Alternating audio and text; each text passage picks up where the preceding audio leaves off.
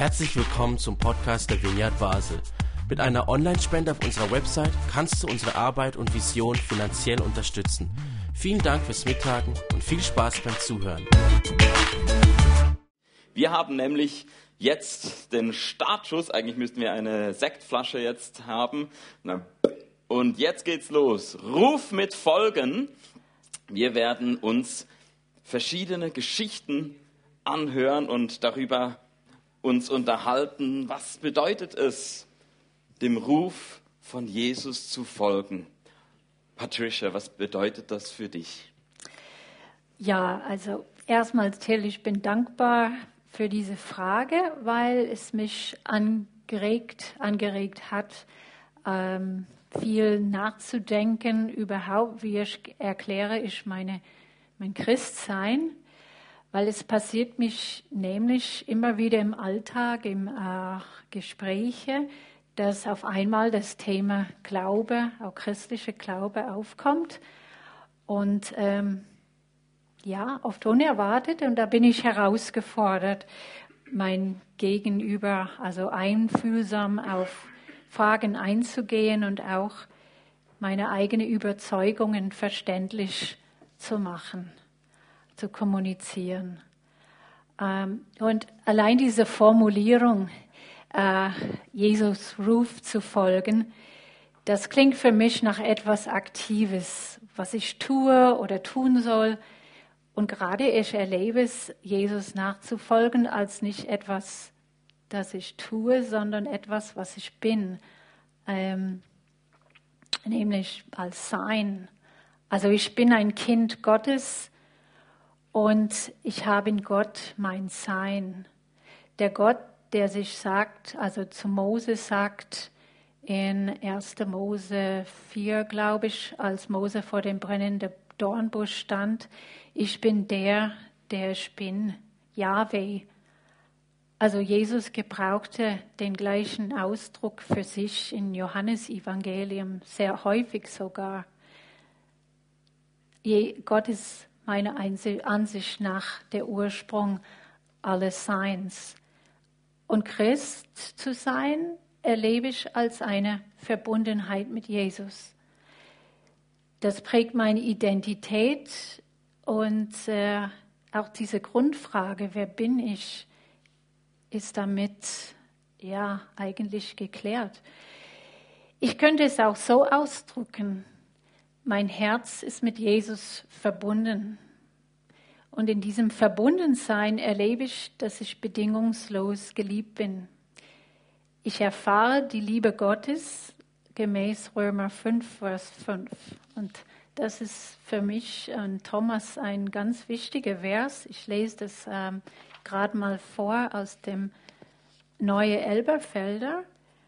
Äh, steht eben, und unsere Hoffnung werden wir nicht enttäuscht. In unserer Hoffnung werden wir nicht enttäuscht, denn Gott hat uns den Heiligen Geist gegeben und hat unser Herz durch ihn mit der Gewissheit erfüllt, dass er uns liebt. Mhm. Cool. Patricia, also vor allem tun bedeutet es für dich, Jesus zu folgen, dass du mit ihm verbunden bist. Und ähm, mich würde interessieren, war das schon immer so oder erzähl doch vielleicht kurz was aus deiner Geschichte, wie du an diesem Punkt oder zu dieser Erkenntnis gekommen bist. Und ich weiß, jetzt ist natürlich die große Gefahr, dass äh, du hast schon viel erlebt. Darum habe ich hier einen Timer und ich stelle den jetzt auf zehn Sekunden dass du uns eine oh. 10 Sekunden Version von deiner Geschichte gibst. Und los. Okay. Hey, das ist wie eine Prüfung, Till. Das ist ja ganz gemein. Also für mich ist es ganz wichtig, mein Christsein so von Erleben und von Gefühl zu erklären, weil in dem sehr frommen evangelikalen Elternhaus, in dem ich aufgewachsen bin, bedeutet Christsein etwas anderes. Es ging eher um das, was ich tue, nämlich Sünde bekennen, Jesus in meinem Leben einladen, regelmäßig beten, Bibel lesen, in die Gemeinde geben äh, sich von der Welt fernhalten und eben viele Regeln befolgen.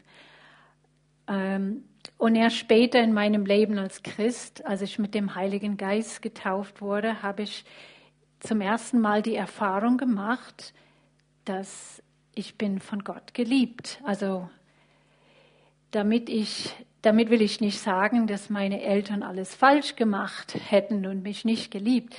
Ähm, es waren, die waren einfach sehr von ihrem eigenen äh, Elternhaus geprägt, von der deutschen Kultur. Die sind auch aus Deutschland ausgewandert, vom Zweiten Weltkrieg, von der Entwurzelung und von vieler emotionaler Entbehrung. Das hat sich mit ihrem Glauben vermischt.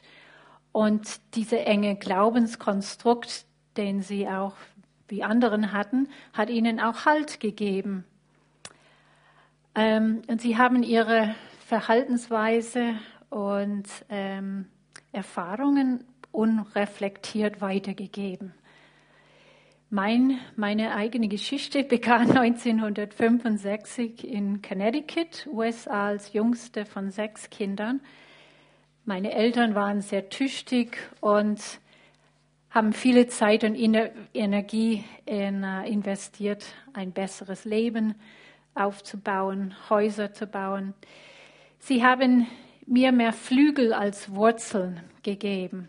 Und mit drei Jahren habe ich meine erste kleine Weltreise Reise unternommen. das weiß ich noch relativ gut. Ich bin äh, aufgewacht in dem äh, Haus, was noch ein Rohbau war, äh, wo meine Eltern immer wieder dran geschafft hat und war alleine und bin einfach runtergelaufen auf die Landstraße und meinte, ja, ich gehe zu dem alten Haus, was eben 20 Kilometer weg war und äh, doch eine kleine Weltreise war. Aber eine nette Frau hat mich in einem VW-Käfer angehalten und ähm, mich meins angetan und mitgenommen und meint, ah, sie, sie besucht ihre Freundin und dann schauen wir, was wir mit dir machen. und die Freundin war zufällig die Nachbarin von meinen Eltern, die im alten Haus waren. Und sie hat, ah, das ist die Patty, die, die kenne ich und die Eltern wohnen gerade da. Also alles wow. wieder gut, die Eltern überrascht. Aber es hat mich später schon gezeigt, dass Gottes Wirken sehr früh in meinem Leben äh, bemerkbar war. Und ja, seine Engel waren auch gut beschäftigt. Also später mit 18 Jahren fuhr ich mit meinem vollgepackten VW Käfer, also meinen eigenen, von Connecticut nach Florida, wo ich dort ein Studium begann und nach zwei Jahren kam ich von dort nach Europa, äh, nach Süddeutschland, wo ich auch weiter studierte und meinen damaligen Mann kennengelernt habe äh, Familie mit ihm gegründet, vier Kindern bekommen und ja, nach einer längeren Erziehungspause bin ich in die Schweiz wegen der Facharztausbildung gekommen. Mhm. Ja. Trisha, ähm, total spannend, wie, ja, gerade mit dieser Geschichte einfach auch, man sieht, dein, dein Leben da, da sind Weichenstellungen passiert, da ist es, du hast dich entschieden und dein Leben ist so weitergegangen und äh, es hätte auch andere Möglichkeiten gegeben. Und jetzt ist ja unser Stichwort eben das mit dem Ruf von Jesus und ist ja so ein, ein riesiges Thema. Wir haben auch zusammen die Fokusgruppe Spiritualität gehabt, wo es ja auch ähm, ganz äh, um diese dieses Einüben ging, einfach auch die, an diesen Ort zu kommen, wo man überhaupt empfänglich ist, Gott zu hören, seine Stimme zu hören, irgendwie auf seinen Ruf antworten zu können. Und jetzt würde mich einfach interessieren, gab es in deiner Geschichte vielleicht so einen ganz besonderen Moment auch, wo du sagst, und da, ähm, da war irgendwie ja so deutlich, was, was ich von Gott gehört habe und, und, und wie hast du dann darauf reagiert? Ja, ähm, in Februar, im Februar 2000, das ist auch mhm. so ein spezielles Erlebnis, so eine ja, Eckpunkt in meinem Leben. Ähm, da besuchte ich meine Familie in den USA mal alleine und dort hatte ich einen speziellen Traum. Ähm, in, diesem, in dem ersten Teil vom Traum bin ich mit Jesus durch einem Haus äh, gelaufen, ein, da entlang einen langen Gang. Da waren viele Türen. Am Ende dieses Gangs war ein äh, Raum mit also Licht überflutet. Und äh, Jesus hat mich gebetet, da in diesen Raum einzutreten. Äh, und ich spürte, wie etwas Dämonisches mich zurückhalten wollte, aber es hat keine Macht. Ich bin in diesen Raum gegangen. Und zwei, im zweiten Teil des Traumes ähm, war ich wie auf eine Empore und da war eine Saal voll Kollegen oder so, die ähm, über also Wissen über Gott austauschen oder diskutierten. Und äh, dann erhob ich meine Stimme und habe gesagt, ähm, Gott zu kennen heißt äh, sein und werden, also being and becoming. Und ich wachte auf und wusste, dass Gott zu mir gesprochen hat, auch wenn ich diesen Trauminhalt seltsam erfand. Und dann, danach besuchte ich meine Schwester und Schwager in Oklahoma und erzählte ihnen von dem Traum. Und beide reagierten begeistert und meinte, ja, ich sollte den Heiligen Geist empfangen, das würde darauf hindeuten. Und sie beteten für mich und legten die Hände auf. Und da passierte nichts. Dann, aber in den nächsten Tagen habe ich bemerkt, äh, dass etwas sich geändert hat. Also ich habe mich so wie verliebt gefühlt. Mhm. Und das hielt an, Wochen und Monaten lang. Und ähm, es ging mir auch ähnlich wie der Autor dieses Buchs, der Peter Scazzaro. Ich habe auf einmal auch erkannte, oder was heißt auf einmal, so langsam erkannte, dass mein Leben, also wie es war bisher als Christ, gar nicht so christlich war. Also unser Familienleben und Partnerschaft war von, ja, war viel Streit und die Kinder haben einander gemobbt. Und ähm, nach außen haben wir ja eher ein ja, gutes Christsein geführt, aber ich habe stark den, den Wunsch und Drang gehabt, das zu ändern mhm. und auch ja, echt zu werden, authentisch. Ja, und eben, wie es auch in der Bibel heißt, ähm, Gott gibt uns nicht ein Geist des Fürcht, Fürchtes, sondern von Kraft, Liebe und Besonnenheit. Und ich habe viele Mut und Kraft bekommen, ähm, um diese sehr, äh, ja, gegen viel Widerstand auch dieser beschwerliche Weg zu gehen, um aus den Verhaltensmustern, aus dieser falschen Vorstellungen mich herauszuentwickeln. Eben, es war eine harte Zeit, aber es hat sich gelohnt. Also ich bin auch, ja, also ich bin sehr glücklich, dass ähm, ich heute auch, ja, so sein kann, wie ich bin und ähm, das Christsein ist für mich was ganzheitliches und nicht äh, irgendwie gespalten in, was weiß ich, frommes Dasein und, mhm. und ein anderes Leben daheim oder was mhm. weiß ich. Ähm, ja, also da konnte ich eben von diesem Buch auch sehr profitieren. Mhm, mhm. Gab es jetzt gerade vielleicht in jüngster Zeit noch ein, ein Erlebnis, vielleicht, wo du sagen kannst, da ist das für mich gerade nochmal wichtig geworden, irgendwie aus diesem Sein und Werden heraus zu merken, hey, jetzt bin ich nochmal irgendwie einen Schritt oder so ähm, näher an das herangekommen, wie, wo ich denke, das bin ich, mehr zu dem authentischen, wer ich bin. Hm. Also ähm, Ja, es ist sehr viel passiert in diesem Jahr. Also es war sehr turbulent mhm. für uns, Ähm, es ist ja auch sehr viel Schönes passiert mhm. mit, mit Reisen, mit Begegnungen, ähm, aber auch viel Leiden. Mhm. Und ja, in dem Leiden, ich sage eben Todesfall in der Familie von Thomas, sehr schwer. Äh, mein guter Freund von mir ist auch gestorben jetzt im Herbst und wir haben einen schweren Autounfall gehabt. Mhm. Äh, die ganzen Umstände von Corona her. Mhm. Ja, und ich habe auch immer wieder gedacht, das auch noch. Mhm. Ähm, ja, aber ich, die ganze Zeit erlebe ich, erlebte ich, dass ja, Gott nicht fern war, dass Jesus bei uns geblieben ist, uns getragen hat mhm. durch allem und es irgendwo einen Sinn hat. Mhm. Und ich habe auch also Gottes Wort, also Prophetie, prophetische mhm. Wort, ist immer wieder, ich sage, mhm. gekommen und es hat eine Ermutigung gegeben. Mhm.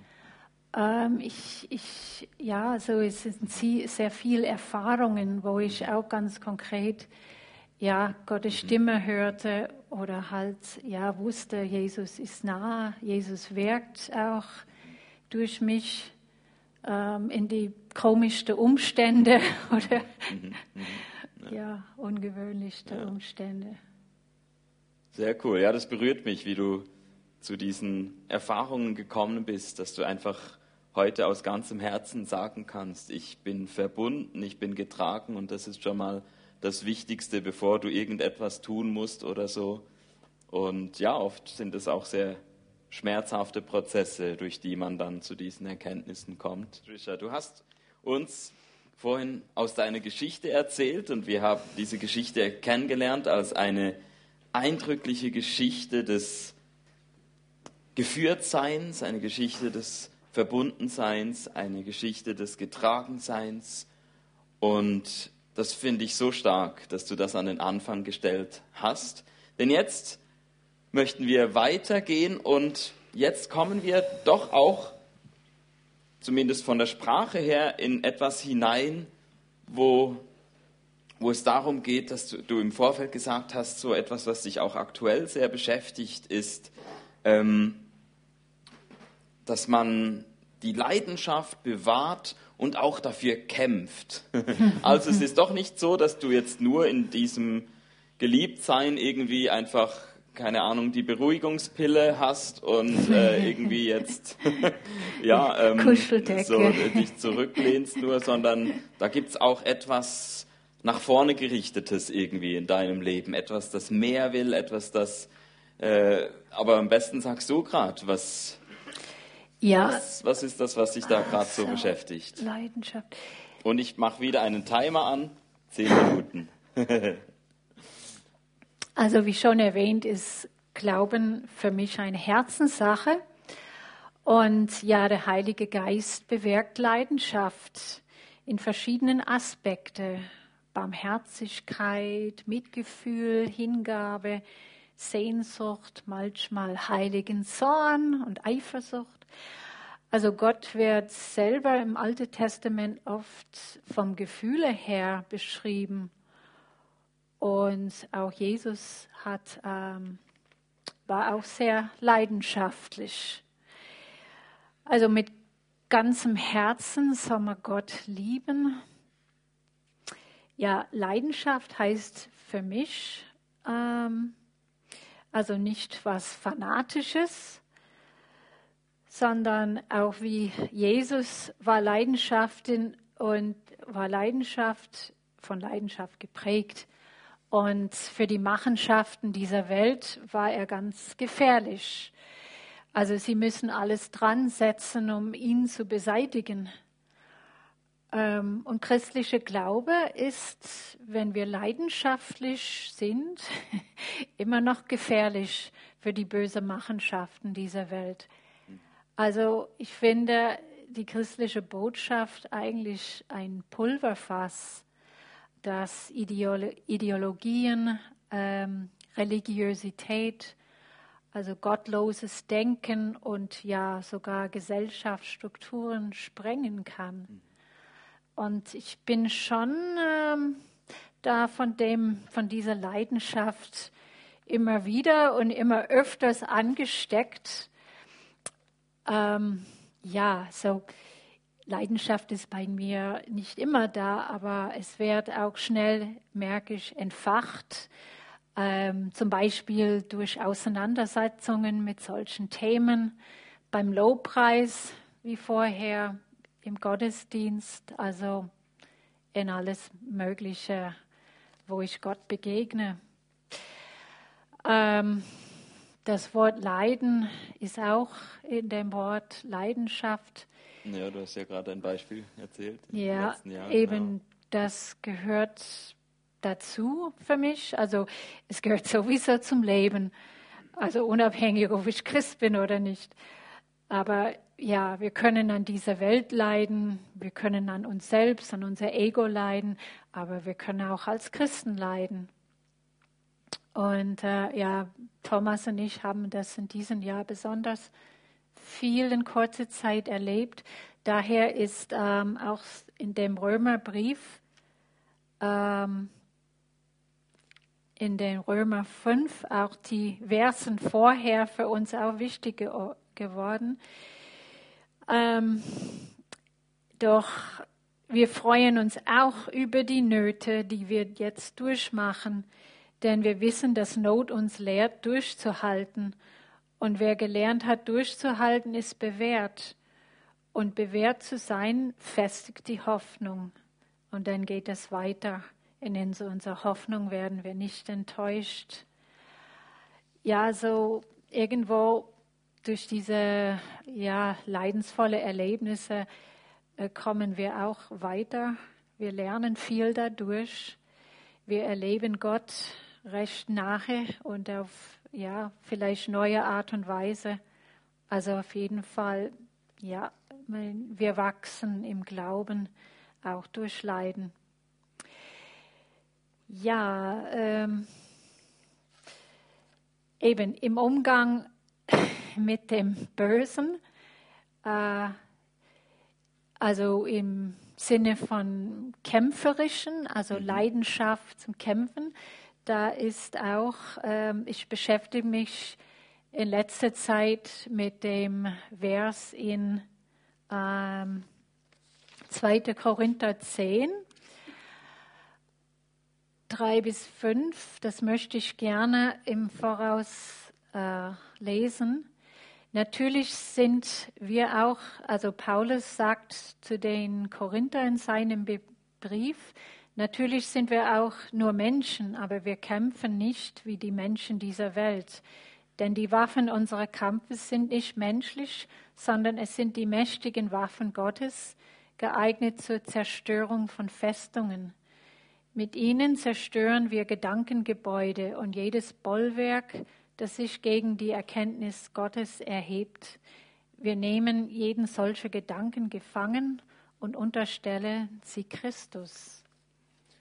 Ähm, ähm, wenn ich da kurz einhaken darf. Ähm, ich glaube, es ist im Zusammenhang mit dieser Bibelstelle, dass du mir mal gesagt hast, du findest, du seist eigentlich zu tolerant und äh, möchtest gerne ähm, intoleranter werden. Wie hast du das gemeint? ja, es könnte missverstanden werden.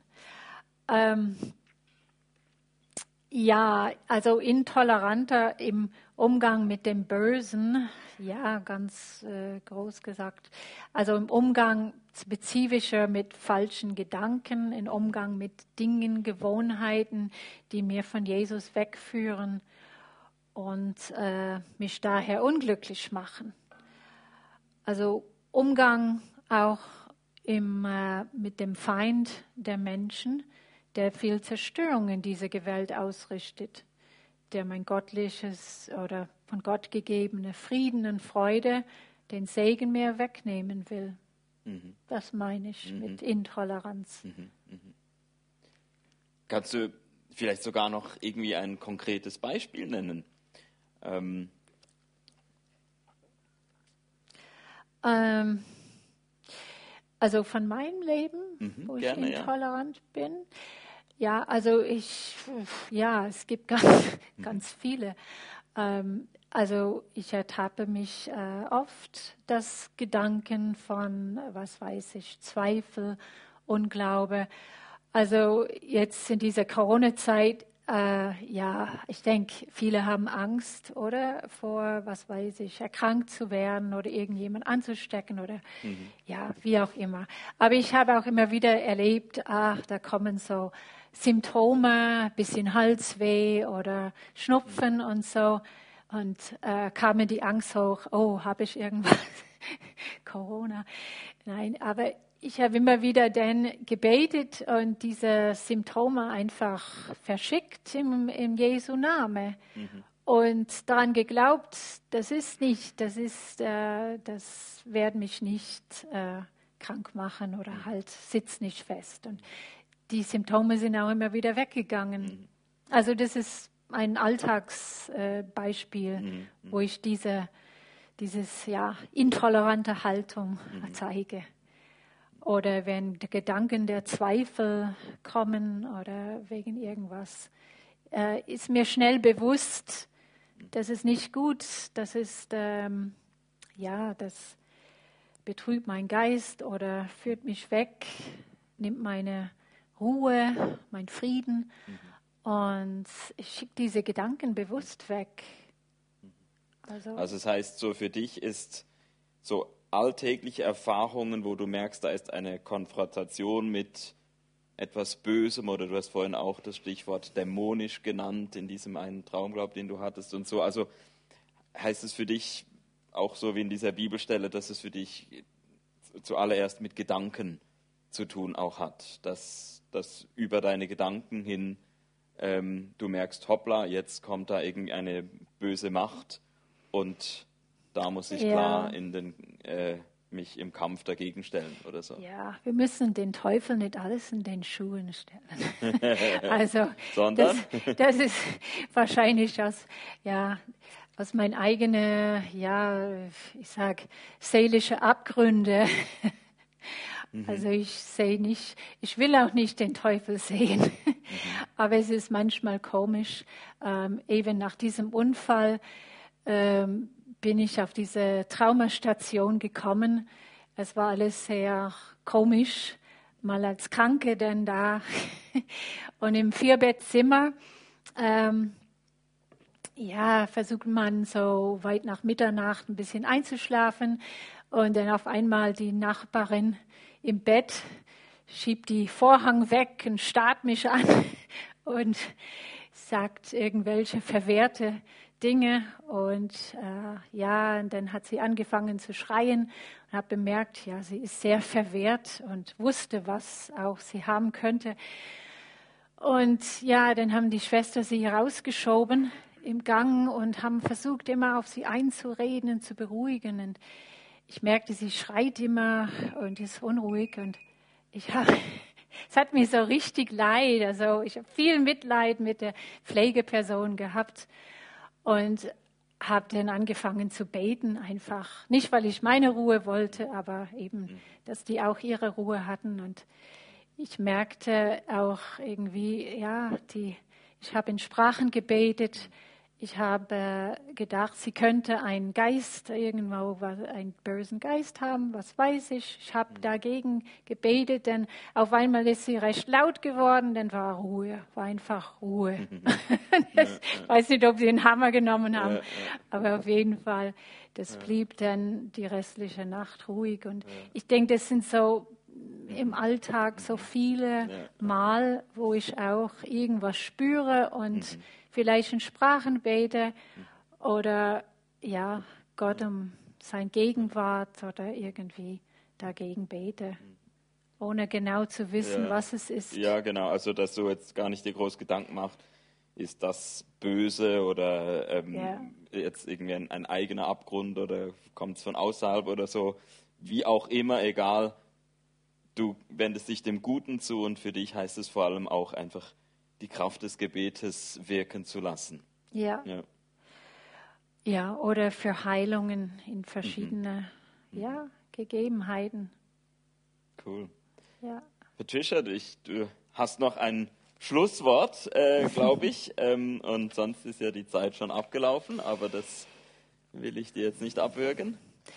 Ja, also ich maß mich nicht an, so das zu verstehen, was das heißt, ja, ähm, in diese geistliche Kampfführung, so mhm. wie in äh, diese Versen in 2. Mhm. Korinther. Ich will es verstehen lernen. Mhm. Ähm, irgendwie, das ist, das beschäftigt mich. Ähm, ja, und ich möchte auch weiter so in Leidenschaft und, und Kampf, ja, mhm. auch mein Christ sein. Aber ich merke eben, ich kann nur im Hier und Jetzt leben. Also was vergangen ist, ist vergangen. Ähm, wir haben ganz viele Entscheidungen heute, heute zu treffen, kleine Entscheidungen, wie ich reagiere. Und ähm, ja, das ist, ich denke, morgen wird sich zeigen, Gott hat einen Plan für alle für uns und er entfaltet diesen Plan auch immer mehr. Das finde ich ganz toll. Aber eben im Hier und Jetzt bin ich herausgefordert. Mhm, mh. Cool. Danke, Patricia.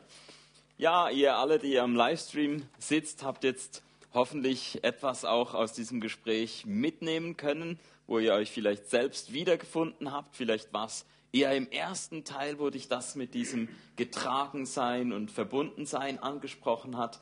Vielleicht war es jetzt eher im zweiten Teil, wo du gemerkt hast, ja, das ist auch meine Erfahrung, dass ich auch immer wieder so im Alltag in einem Kampf stehe. Da gibt es irgendwie so grob gut und böse und ich kann es vielleicht auch gar nicht einordnen, aber es hat dich ermutigt, einfach auch ja, zu hören von Patricia, wie sie da einfach dann die Kraft des Gebetes spielen lässt und sich immer wieder bewusst macht, dass äh, die Botschaft von Jesus ein, ein Pulverfass ist, hast du gesagt, so etwas, was wirklich ähm, nicht auch nur jetzt irgendwie so ähm, geistig, spirituell, sondern bis hin in die Gesellschaft hin einfach seine Sprengkraft äh, entfalten kann. Und vielleicht hatte ich das auch ermutigt und gesagt, ich will neu mit in diesem Kampf äh, stehen und, und für das Gute ähm, ähm, beten, äh, den Mund aufmachen, wo nötig, oder ähm, konkret handeln, was auch immer es ist.